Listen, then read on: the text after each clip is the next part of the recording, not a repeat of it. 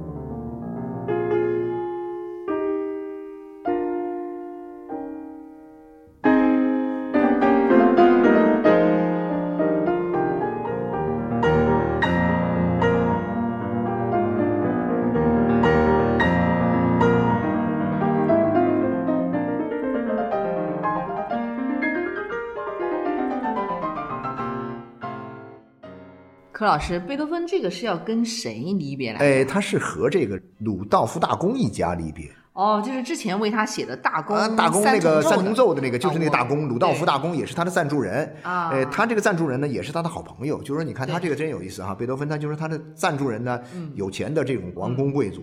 呃，同时呢，他能够跟他的赞助人。跟这个甲方爸爸能够关系这么好，关系还挺好。就是说，你如果没有这首曲子之前，你会觉得贝多芬是一个很认真的，拿了人家的钱替人把事儿办漂亮的这么一个作曲家。啊。但是你听到这首曲子之后，你会发现他不仅是出活好，而且人家跟他跟赞助人之间还真的是有对倾注的情感，有情感 在一起啊，拿着人家的钱，不仅把活干好，而且还真的是。投注了这个自己的这样一种情感，所以呢，一旦到了这个当时是一八零五年的时候，拿破仑对拿破仑打过来了之后呢，这个鲁道夫大公啊就带着全家就逃亡。啊，离开。逃亡的时候呢，贝多芬逃不了，所以贝多芬呢就写了这么一首曲子给他送别，就有点有点像以前我们上面长亭外古道边那意思，确实有这样一种离愁别绪在里面。但是说那个他这个是十九世纪了啊，就是十九世纪初期十九世纪初期，一八零五年。其实您知道吗？就是说，在整个的这个我们讲到的这样一种古典音乐当中啊，就是到了贝多芬这个时代，他的音乐已经开始要去表达一些个人的情感了。对，啊，表达一些个人情感，表达宏大的转向对对对，从那种很宫廷式的那样一种很格式化的、很那种城市化的这种情绪的，像海顿呐，像他们那些人都还是比较宫廷化的、比较城市化的。但是到了这个地方呢，他就开始个人的情感就会出来，所以呢，对，然后呢，个人的情感呢又和那个时代跟那个社会的变迁啊有密切的关系。然后这样的话呢，你就会突然发现，哎呀。整个的这个十九世纪这个时候呢，社会的动荡不安的社会，但其实也是社会在不断的变化当中进行重组的社会，就是哎一个新的时代。十八世纪末十九世纪初，对对对，新因为当时已经开始有这种就是现代社会的很多的迹象气象出来。对，所以有了这个东西之后呢，我们就可以观察很多很有意思的东西，就是以这个十九世纪的这个上半叶，十九世纪初这个时候啊，或者说十八世纪末到十九世纪初这样一个时候为一个参照点。当然是以目前只能是以欧洲的这样一个来参照嘛，因为我们说的这个话题听的音乐是欧洲的古典音乐。嗯，那这个之前的社会和之后的社会其实是很不一样的一个社会。对，因为之后就进入到了一个现代社会，就高速发展。高速发展，因为马上工业文明就取得了伟大的成就，英国这边工业文明。所以说，你看我们在聊到这个离别这个话题的时候呢，就会出现一个情况，就是以前其实人类早就有离别。有人类就有离别，对，尤其是中国，因为中国的古典的这些诗词曲赋里面，围绕着离别的话题是特别特别多，特别多。对，但是柯老师，你有没有发现一个很有趣的现象哈？就可能跟西方还是略有一些不同，就是东方中国的这种离别意味的话题呢，在中国整个古代社会里面，它其实都是偏伤感的，都偏伤感。因为中国人重团圆，他是非常的忌讳离别。那我只能这样说，那就是说。中国的这个社会的发展呢，其实你看，漫长的封建社会，嗯，一直到什么呢？一直到了清朝灭亡，到了帝国的这个崩塌，对，到了一个我们讲的五四新文化运动那时候开始，二十世纪，嗯，二十世纪这个时候，我们中国才开始慢慢进入现代社会，对，当然几经波折，还几经波折，人们还有各种各样的争论，学术界也有很多的说法，说这个。到底是不是现代？而且现代到了什么程度，都是个有待商榷和讨论的一个问题。那么我们就从世界范围来看这样一个问题，就是说，其实我们讲到离别这种情感，在漫长的农耕文明的社会里面，其实是一种非常非常重的情感。对，而且它往往会跟一些就是家国的东西啊，家国情怀很沉重的东西结合起来。所以我经常会想到，因为。农耕文明的一个特点，它的生产方式跟我们工业文明以后的生产方式就很不一样。你想哈，工业文明的时代呢，你在哪干活不都？挣钱干活嘛，啊，你到这间工厂干可以干活，你这间工厂老板让你不爽，你就干脆把他炒了，你去跳槽了，跳槽你去另外一个工厂，或者说你在这个城市里面生活，你觉得不爽，你可以换一个城市工作，反正你是个工人，比如说一个工人，嗯，然后呢，你就可以在很多地方就可以流动到处走，所以呢，流动就成为习以为常的一件事儿，对，常态。嗯，但是古代不一样，古代这土地，我们家的地就在这地方啊，对，我要在这个地方种地。你想种地，然后呢，你烦呢？可能你今年没什么收获也好，或者说今年有了什么虫灾也好，有了什么蝗灾，有了这个天灾人祸来了，你这颗粒无收。但你颗粒无收，你也没办法，你也得在这儿待着呀。对，你我就是想着，人被土地绑定着，一方面，人有土地是一件很好的事情，我能够在自己的土地上祖祖辈辈、世世代代在这耕耘，在这收获，在这生活，然后呢，我们生生不息的繁衍啊，一个人类族群不断的发展下去。但另一方面，你也离开不了了，你离不开。对，但是对对对，深度绑在一起，对深度绑定。所以，但凡一旦有离开的时候，那可能会有些事情会导致离开，比如说战乱，对，打仗来了。啊，强盗来了，啊，战争打过来了，然后你必须要逃荒了，对，或者是呃遭遇到一些这种就是族群的这种灾难，啊灾难，对对对，你没办法，你要你要迁徙，没错。然后还有一些什么呢？可能是一些个人的一些行为当中，比如说古代那些读书人，他要去考考试啊，考公民要要去考公民呢，要去衣锦还啊，要去这个京城去考公民，去京城里面考公民的话呢，他得要离开家乡，离开这个。亲人，嗯，那，然后呢，要长达半年、一年的都有啊，对呀，几年都有的哈。然后，那这个时候呢，就会有一些别离。那一般情况之下就不会别离。所以在那种情况之下呢，我就会觉得说，那时候我们不是有一个叫什么？呃，安土重迁嘛，对啊，有这么一个说法，他不轻易的离开，啊，不轻易。对，像您刚才说那几种情况，那还有像比如说古代的那些手艺人，他也有可能走南闯北。对对对。但是这些人他们都属于社会的阶层中特别低层的低层的人，对，就属于这样的人，他可能就是。他的整个的人生的给别人定义和感觉上就是很伤感的，对对，就好像是个很悲剧的感觉，就是飘，就到处飘零，对对对，漂泊的人群哈，一个漂泊的人群一样，呃，所以说其实你看哈，就是正因为这样的话呢，古代那种啊，我们讲到这个多情自古伤离别呀，就是说他这种情感表达就会很重，总给你一种就是哇生离死别的感觉，乱世伤啊，乱世伤，哎呀，你真是不知道一曲悲歌，对的，所以说一看就我们现在的人经常会说，哎呀，出个门儿。哎呀，感觉到很爽是吧？很爽，还那什么啊？你古代人一出门，天哪，你能不能回得来呀？你有什么好的这个照顾啊，或者说有什么好的结果，你都不知道。是，所以在这种情况之下，我们中国古代的大量的诗词歌赋啊，嗯，都是基本上表达的都是这样一种，都是很伤感。然后在送别这个行为上，其实表现的也很有仪式感。这种仪式感其实也是比较。送送你送到小村口啊，离别的话儿开不了，哎，就是说不完，说不了口，对对对对对，就是就是停不了，停不了啊，就哎呀，不停的说呀，不停的交代，所以这种东西，我觉得说我们古代的，所以说我们要去看这种古代的呃这种离别哈，其实就跟那个时代的生产方式、生活方式呃密切相关。是的，但是到了现代以后，我们讲中国的现代，其实也主要是指的。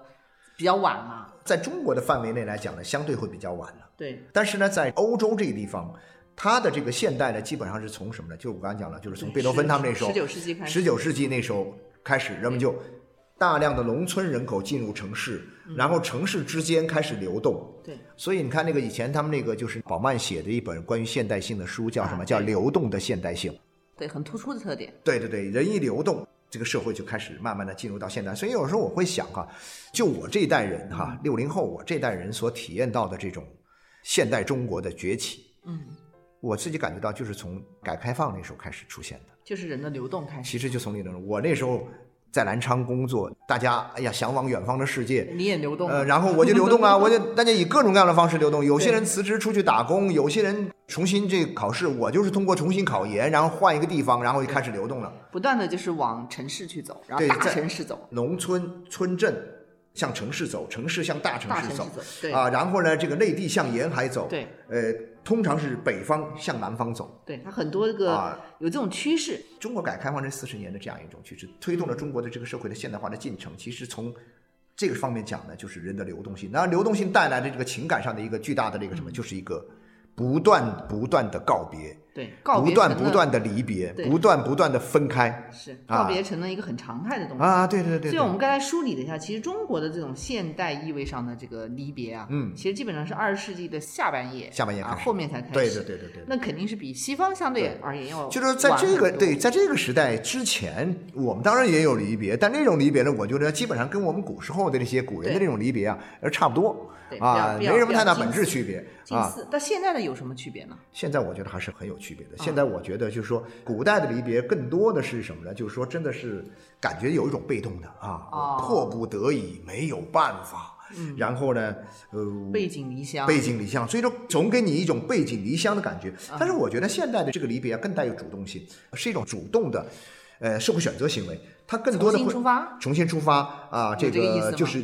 我想到的是诗和远方这种概念。哦，那您这个好诗意啊！远方它其实不是那种说充满了这种不安的，呃，和很困顿的。不确定性的东西，它不是远方它，虽然也有，但是它更多的还是一种哇，它真的是诗和远方的一个召唤 啊！在八十年代读书的那帮人啊啊，真的有一种远方的这种出门就有远方的呼唤。远方，你比如说那个时候的远方有一种什么远方，就是世界作为一个远方，国外，因为那时候我们刚刚开放，你对外面的情况真的是啥也不了解，对，不知道，但又很渴望，又很渴望去了解，去到那个世界里面，那就是一个远方。然后你真要想去的了，那我比如说我们那时候也经历过很多离别，比如说我呃。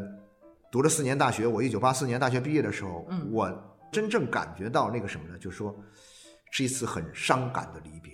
哦，就那次，就是哎呀，我们大学四年，大学毕业的时候，啊，那那个很那个时候是不是那种感觉？我就是我是在八四年的时候，虽然我八零年出门读大学，我离开我们家，但是你想，反正半年我放假还会回来嘛，啊啊，你知道吧？你现在出去读书了，然后到了放假你就回来了。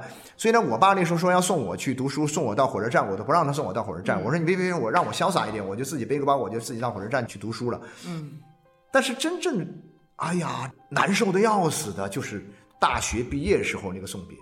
就那个时候的送别，你会觉得，哎呀，我们不知道何日能够再相逢，就会有这种感觉啊 啊！就离开了这个校园，离开了这样一个你生活了四年的环境。大学毕业都有类似，都有那种感觉。那是其实我相信可能是很多人前途是比较相对迷茫嘛。但是呢，就是在那个时候，哎，你会觉得说，虽然生离死别，但是呢，我们其实各个心里还是什么豪情万丈，还是积极的。你会觉得有一个远方在那边，那时候也有诗啊。那时候虽然 虽然诗和远方这个说法是后来才有的，但是那个时候八十年代就是一个诗的年代，对，那时候是吧？诗和年代，我们就向往我们生活的一个远方，一个未来的新世界。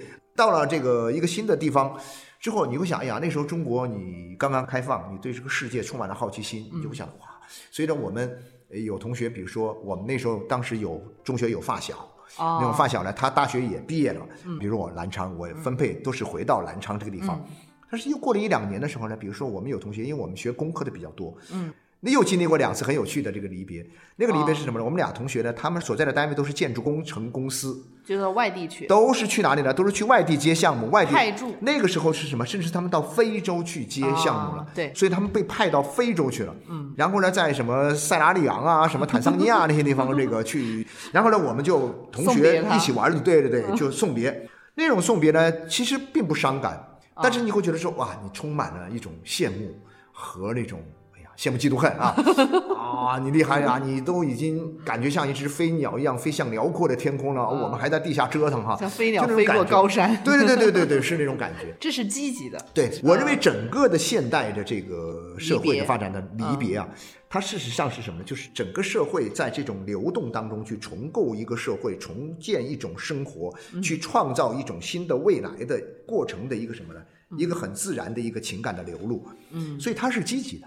啊，对，这个我觉得跟古代的这种离别最大的区别就在于它相对比较积极。相对积极。对，因为古代的真的是相对是什么？是被动的、被迫的。对对，而且感觉比较悲悲，而且他可能有一种什么感觉呢？就是他。他把这种悲情的东西强化到了一种极致，就说我们在诗歌啊，在很多这个里面文学作品文学作品当中，我们把这种悲情强调到一种极致呢，其实反映的是什么呢？反映的是我们对团圆的一种期待，我们能不能团圆，能不能重新回来的这样一种期待。对，它其实是另一种，就情感上是不太一样。我我觉得现代的离别里面，就积极的感觉里面啊，除了刚才您说的这种，有一种重新出发呀，对对对，啊，而且感觉好像这个意气风发、再塑自我的这种，对对对对对对，这种感觉之外，其实它可能还有一种呢，就是它有一种人跟人之间的距离感的，对一种表达。我跟你说哈，就说对，没错啊，小明长您这样说的，因为距离产生美。我正想说这一点，嗯，因为人的这种社会行为，在这个现代社会里面发生了很大的变化，人的不断流动啊，这个社会关系的不断的。充满了一种不确定性的，但是又是不断充满了可塑性的一个因素之后，就是有很多的价值，有很多的情感，它都是看跟这个人的流动，跟这种离别都有密切的关系的。嗯，你比如举个例子来说，我之前看约翰伯格的一本书，他就谈到了您刚刚说的这种距离产生美的这种感觉，但是他不是说距离产生美，他说距离产生爱。哦，爱也是需要距离。对对对对对，他有一句这样话是这样说，我觉得说特好。他说这个爱的反面。不是恨啊，而是别离。爱的反面是，也就是说什么呢？就是说，呃，爱要缩短一切距离。我们爱就我们要缩短距离，但是你想象没有？嗯，你要缩短这个距离，你必须要先有距离。就是他其实是要在参照中去感受。对对对对对。你完全没有参照的话，你就找不到。对，没没错，就说你说我们要相爱，我们就粘在一块，整天粘在一块，你就没法爱。对。所以呢，你必须要先别离，先拉开距离，拉开距离之后，然后你就相思。对。然后呢，相互的这样一种体悟这种爱的感受。对对对，然后你又。拉近了，拉近了之后，然后又分开，分分合合，合合分分，然后这就是爱。所以我觉得他这个说法其实特别有意思。所以他说到说爱的目的是拉近所有的距离，如果没有别离和距离，相爱的两个人就不再存在，没有参照物了。对，所以他说 在空间和爱之间，首先就存在着相斥，排斥的斥。嗯，这种相斥存在于创世之初，就是他把它上升到一种。创世说的这种高度了，这是一道宗教。呃，所以我根据这种想法，我就会讲到现代性的经验建构里面呢，嗯，因为这种现代的发展，我们告别农业文明的年代，我们进入到现代啊，我们通过流动性不断的去构建一个新的社会之后，嗯，就会有很多的观念，我们一些刻骨铭心的经验到底是什么呢？我有时候就会想到这样一些经验啊，小明老师您看看是不知道是不是这样？我说啊，现代性当中最刻骨铭心的经验呢，如果用一种比较文艺的说法来看的话呢，我认为，比如说它不是抵达一个地方。啊，而是离开一个地方，啊，他不是得到一个东西，失去，而是舍去一个东西，啊，他不是肯定一个东西，而是否定一个东西，嗯，所以我今天讲到，你比如说我们讲到旅行的时候，嗯，你突然发现没有，旅行的真正的意义，它不在于到达这个地方，而在于最后你跟他说拜拜，说拜拜是吧？最后说拜拜，所以那个陈绮贞唱的那首歌啊，对，问旅行的意义是什么？完了，他最后你知道吗？他最后的一句词叫什么？你离开我，我离开你，就是旅行的意义。对他，其实最终他就是定义为是一种离别。离别嘛。后来我就根据这种体会，我就甚至想到，旅行是我们人生的一次终极性的彩排。所谓终极性彩排是什么？我们通过不断的旅行去彩排，我们最终离开这个世界。对对。所以说，关于旅行的另外一个说法，不是也很有意思吗？我看了以前那个马家辉博士写的一本书，叫什么？死在这里也不错啊。你找到的最好的地方。其实不是你在这享受的地方，因为你不可能在这享受，但是你可以死在这里。哦，所以我们讲就是一种离别嘛。对，就是把人生的一些经验带入进去，带入进去嘛，最终然后打通他这个。最后我们人的所有的离别是什么离别的？都是一种终极性的离别，就是死，生死就是死嘛，生死之别，生死之别。对啊，这只有这个离别是不可能有重逢的嘛。对不对？但是生与死之间呢，其实你还是需要要把无数多的小离别，呃，你去彩排也好，你去体验也好，你去感知也好，要积累很多。所以最后你可能，如果是你这种离别比较。经验积累的比较丰富的话，你可能最后这一身白白呀，也就会说的比较坦坦然，比较平静，比较超然，比较平静，对啊，所以我觉得这是很有必要的。这是我们刚才讲的这种，其实这个意义上来说还是比较积极的。对，没错。对，当您刚才讲这个，我就想到另外一个，就是在我们现代的这种离别里面，可能相对要消极一点的，就它也代表了一种无常。啊，确确实实是。就假如你自己不能选择的话，对对对，因为现代社会里面确实有这个问题，就说，呃，我们离开了土地。我们获得了一定程度的自由，嗯，是吧？你想去哪就去哪，是吧？啊，对。呃，但是呢，这个你老是离别，老是离别，嗯，特别是身不由己的身不由己，或者说你也是不明不白的离别，嗯，很多时候是出于一种本能啊。我认为现代性的本能就是让人总是，你好像说我在一个单位待久了，跟很多人处为同事了。如果你到了五六年，现在很多年轻人就说你在一个单位工作多久啊？我说我在一个单位工作了十几年了。他说哇，My God！他说怎么可能在一个单位工作？对呀，几年就要走。一般他们说四年，对，四五年吧。现在很多年轻人是按四年来算，就说感觉就像他们读大学一样，四年就毕业了 啊，就读了一所大学。再四年，我们再读一所大学啊。有些人还更夸张，说我这个就不是四年读的，我读完四年是第一个四年。然后第二个三年读研究生三年，然后呢读个博士三年，然后呢在工作站一年，就不停的换地方。对，那这样的话长性就不够，会不会有这种感觉？对，对生活的变化太大，然后长性就不够，不确定性，不确定性就然后无常感。那无常感来了，有些东西我觉得蛮吓人的。是，蛮吓人的是什么？就是说你对一个东西，比如说我们经常会讲到很多这样不断离别的人，你会对那种。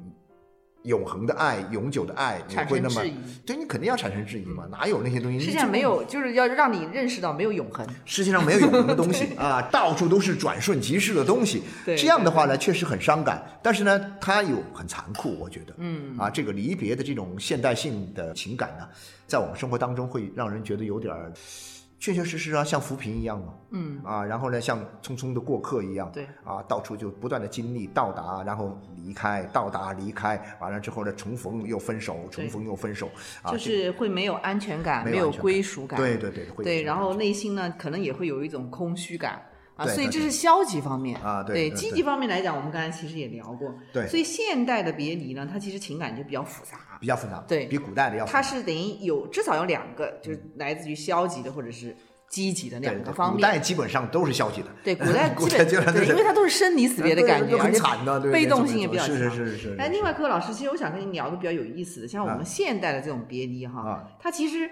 在很多美学意味上来说，不管我们说消极也好，积极也好，它跟场景是有点关系。有些场景哈，您有没有觉得？想跟您聊这个事对，比如说您您在火车站送过人吗？对对对，送过。你想哈，就是小村口我们小村口，小村口我没在小村口。古代都是送你送到小村口哈，啊，离别的话说不完。古代人告别的场所基本上就只有相对固定啊，就在一个小村口。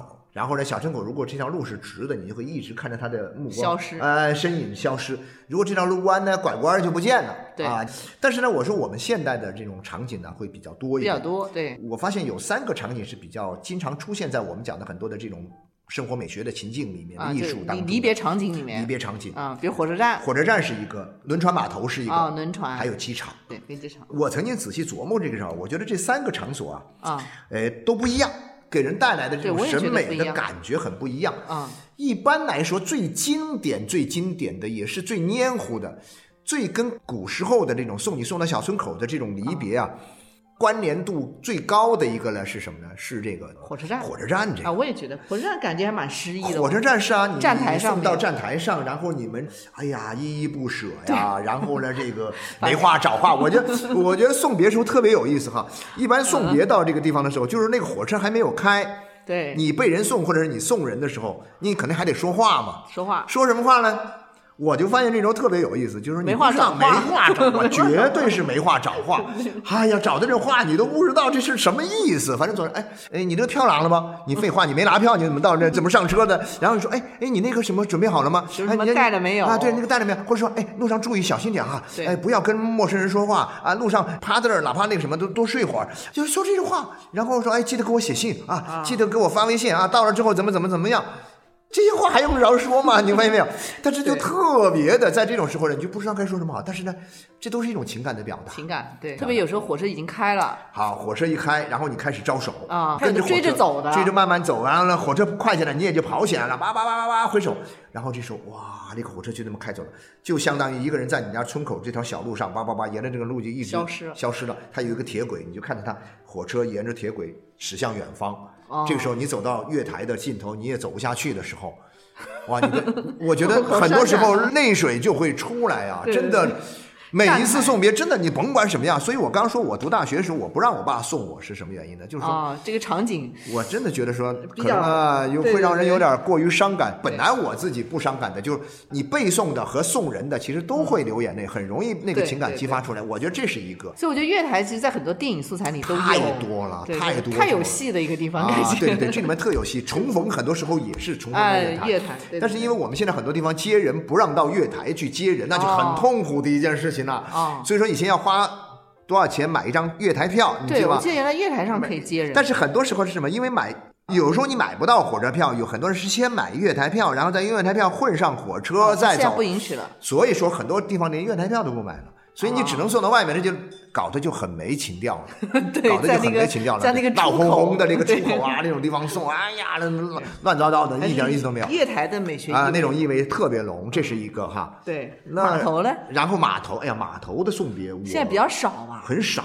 但是呢，我码头的送别，我就给人感觉到，因为它很特别。嗯。码头的送别，因为你是一艘船，坐一艘远洋轮也好，坐一艘船出去。嗯。坐一艘船出去的话呢？船在水里，你人在岸上。哦，它好像一个陆地，一个海洋。一个陆地，海洋这两个东西完全是不同的世界。对对对。这艘船一慢慢呜一声这个鸣笛啊，开出去了，慢慢消失，慢慢消失，然后慢慢消失就不见了。那种不见的感觉，您知道给你一种什么感觉吗？给我感觉是，我操，这是消失了。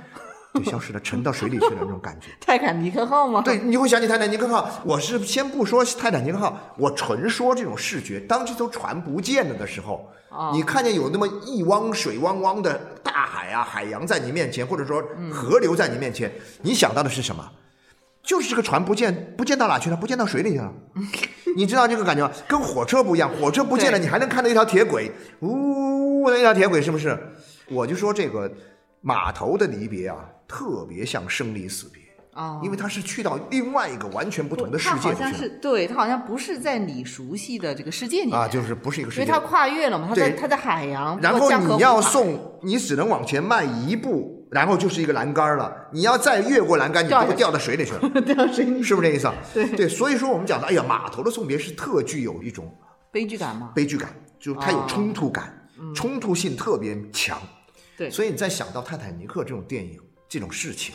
嗯，再看看，就比如说那种一九零零那个电影啊，海上钢琴师那个电影，对对对，它是两个完全不同的，你可以理解这样。有很多以前他们跟我讲说，他完全理解不了说这个一九零零为什么他不肯上岸啊。其实你发现他之所以不肯上岸，就是说因为那海上的世界跟陆地上的世界对两个世界，嗯，对。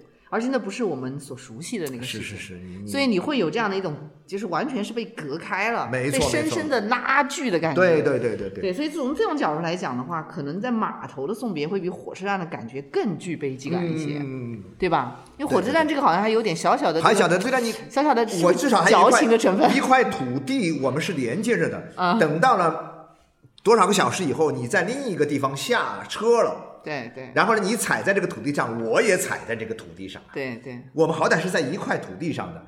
港口真不是这样，港口一个海洋，我操，漂浮不，然后海洋又充满了各种各样的未知。其实直到今天，我都会认为大海的这样一种东西啊，嗯，我不知道以后咱们来聊聊海洋这个话题哈，就说这个为什么海洋对人具有一种很神秘的吸引力？嗯，这种很神秘的吸引力，其实从古代的时候来讲到的这个海洋里面，它更多的是一种。生死未卜的东西，那偏向于死亡。嗯，所以我们讲呢，人类经历的第一次考验，呃，在哪里呢？就是在荷马史诗当中，这个《奥德赛》就去啊，奥德修斯他历尽了十年艰辛，对，越过这个海洋里面的无数的这种风险，嗯，人就什么回到家。嗯，所以这个海洋其实是什么呢？是跟人有它的对冲突感，有冲突感，冲突感很强。是的。所以说，陆地上送别人驶向海洋这个东西，其实真的是有一种。悲情意味，有悲情意味在里面。对，那除了码头，其实我们还有还有一个飞机场。我就想说飞机场。飞机场感觉这种情绪化是最淡的。最淡。那个谁说嘛？那个约翰伯格在他《简洁如照片》这本书里说啊，他说这个飞机场的离别是最彬彬有礼的离别。对，比较有疏离感。至少有一点吧。有时候我想，你在火车站那种闹哄哄的那个场景当中送别，你乱喊乱叫什么的都没关系哈。对。你到飞机场里面安安静静的，你送人送到哪里呢？飞机场只能送到什么？安检安检那个口。安检那个口。大家安安静静的在那排队，连你告别的时候，嘿嘿嘿，拜拜，记得给我写信哈，哦，记得给我啊，你都你说这小事儿，你能那种声泪俱下的告别吗？好像没有办法声泪俱下呀，你一定得装啊，一定得彬彬有礼的感觉啊。然后呢，关键是你看不到他登机的那一刻。那不可能，其实安检一进去就看不到一进去你就看不见了，然后呢，你跟他就中间有一个空间隔在这个地方，有距离空间，有距离空间。嗯，这个距离的空间呢，其实我觉得从一个方面来讲，就是我们每个人你，因为有了这个距离空间，你不会被人的目光所注视，你也看不到他本人的情况之下呢，相对来讲人会轻松一点点啊，也是会自然一点，嗯，要不然会有点紧张。说实在的，你比如说你在一个送你的人的目光之下。送你到月台上的人，你在他的注视下走一步，你还回个头；走一步还得回个头；走一步还得回个头，这是不是有种感觉？但是你在机场就没有这个问题。你一过了安检之后，他已经拜拜了，我也往前走了，你爱怎么着就怎么着吧，这种放松了嘛？是不是？其实机场它比较有我们现代人的有现代人的这种，就现在这种都市人身上的这种疏离。所以我说它有一点点距离，有距离，有一点点疏离嘛。对啊，所以我以前说过这样一种话，就是说。你登上飞机的时候，因为没有人注视你，所以你也不必那么伤感。对，所以我们的离别就变得什么呢？变得就像你登上公共汽车一样啊。然后呢，你去送别的人呢，你回头到外面去停车场那边去取车啊。你抬头看到天空的这个飞机飞上去的时候，你也不知道哪一架，你也不知道哪架是你要送的那个人坐在哪架，所以你也不会那么感伤。哦，看着这个飞机，然后你就会掉下这个感伤的泪水。你不会的，不至于吧？你没有见到真人嘛？你都不知道，对啊。所以我觉得这个东西呢，它能够让现代的人呢更加彬彬有礼一点，更加的自然一点，更加适应这种更加适应这种离别常态化，让离别变成我们的一种习以为常的一个日常。啊，对对，火车呢，其实很多时候是它那个环境跟情景加持，对对，让你不由自主的，好像就很煽情，对对对，很煽情，很煽情。我觉得火车特别受不了，我觉得，哎呀，火车很煽情，有时候火车还会大喇叭放那些啊，放点那个什么那个通知啊，干嘛什么什么东西的，那些东西都会什么，哎呀，什么很请什么呃旅客尽快什么啊，尽快离开啊，啊，赶快马上就要走了，然后它那些东西其实都是一个情境的加持，会加剧这种有视觉、有听觉、有那种味觉啊，火车上的火车站里面那种。味道，都是离别的味道啊！闻到那个空气里都是离别的味道啊，那种感觉。呃，飞机飞机场真没有啊。没错没错，今天跟您聊一聊这个场景呢，我我觉得很有意思啊。就是大家以后经历这种场景的时候，也可以自己去体会一下，也许有更多的跟我们不一样的、更有意思的发现。我觉得，对，所以我们在这个一年的。告别的时间，在冬天的这样的一个日子哈，我们来聊这个离别的美学意味。对啊，但是我们还有一个东西可以聊，因为我们这个美学公社也做了一年呐。对，美学公社也到了一个要以某种方式这个阶段性告别的一个时候了。就是到了一个快重新开始的时候。我阶段性告别，我就要有一个新的开始了嘛。对，这样我会有一个新的开始。所以说，在未来的一年当中呢，我们将会以可能会有一些新的面貌出现在大家面前啊，所以也。期待期待朋友们的关注哈，呃，告别之后，我们就今天就这么假装告别一下，然后我们到了明年，我们又会重逢嘛。我们重逢的话呢，我们又会有新的喜悦啊，又又会有新的期待。对对，节目本身呢，就是我们还是会继续，但是我们可能会在内容、面貌各方面会有一些会一些调整，新的东西出现。对对，包括可能你也会在更多的地方能够见着我们对对。听到我们的声音啊对啊听到我们的节目嗯。对非常感谢朋友们这一年的支持啊期待大家更多关注。谢谢大家谢谢大家哈谢谢。好拜拜。拜拜。